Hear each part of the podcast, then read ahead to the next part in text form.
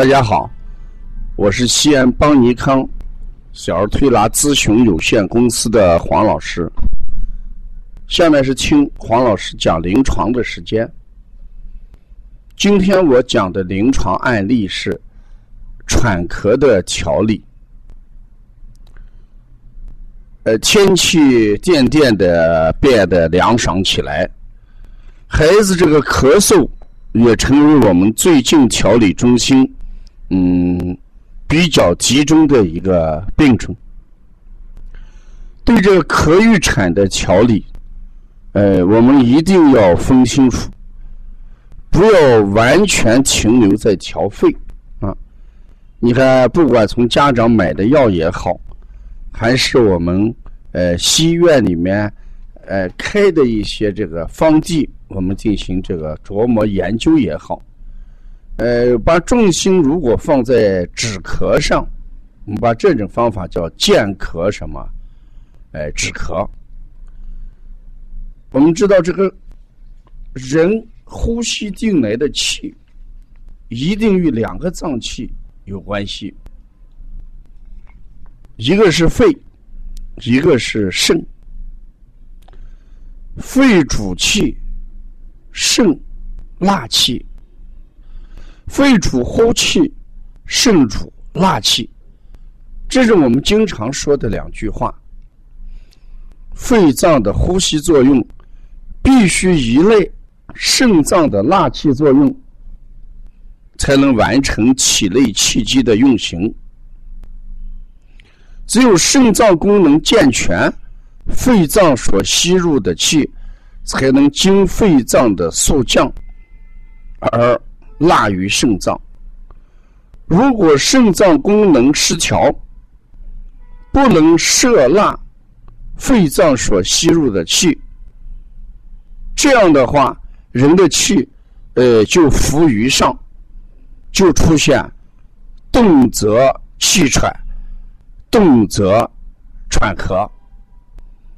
所以你看，我给大家讲了一个典型案例。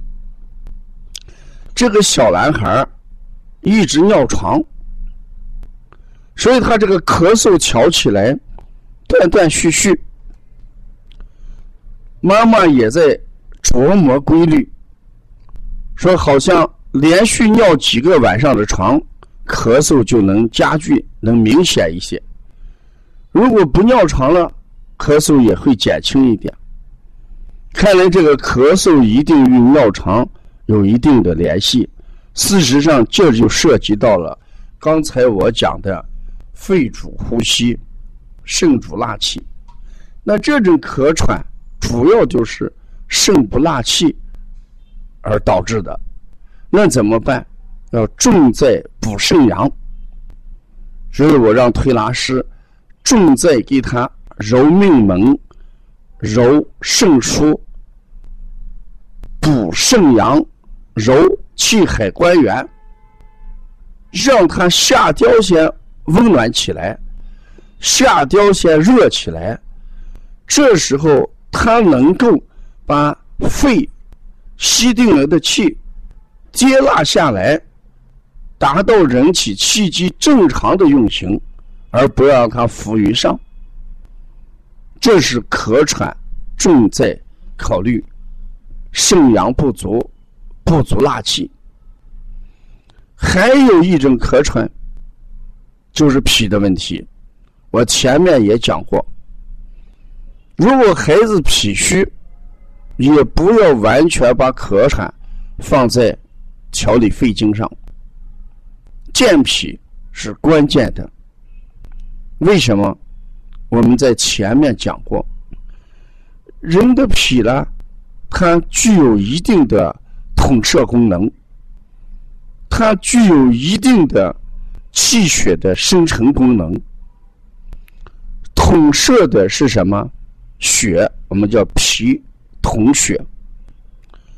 脾为气血生化之源，脾主肌肉。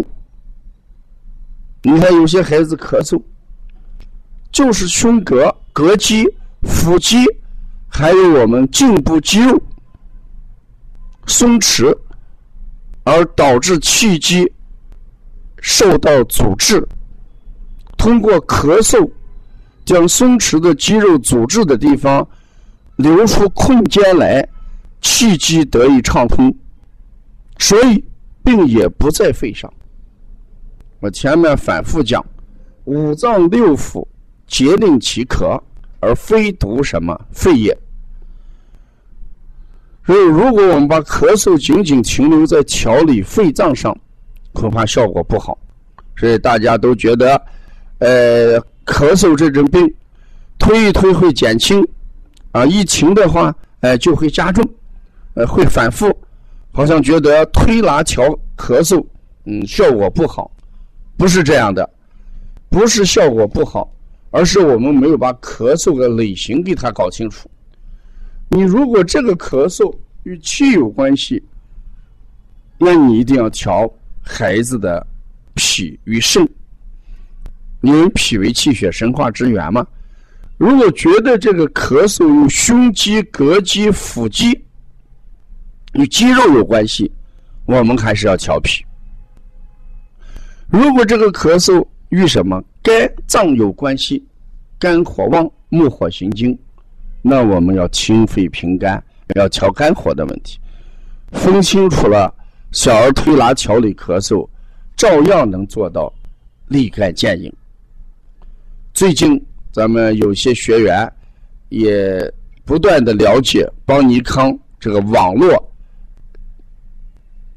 讲师课程。其实我们这个讲师网络班，主要是通过网络上课、上师范课。给大家提供呃现成的 PPT 教案，还有电子版的教案，呃，来帮助大家能成为一名讲师，去在当地推广小儿推拿，呃，去在幼儿园、呃幼早教中心，呃这样的机构，通过推广小儿推拿，让他们走进你们的店里，呃，来进行推拿调理。这么个绿色疗法的宣传通道，所以通过课程的学习，大家主要掌握推广课程的技能。同时，我们也可以获得培训妈妈班这么一个技能。你也可以招一些妈妈，啊，近期办一些妈妈班培训，让更多的妈妈走进小儿推拿。这也就是我们小儿推拿未来发展的一条呃道路吧，啊。如果要了解更多的一些资讯，你可以加王老师的微信：幺三五七幺九幺六四八九，也可以跟帮小编联系啊。谢谢大家。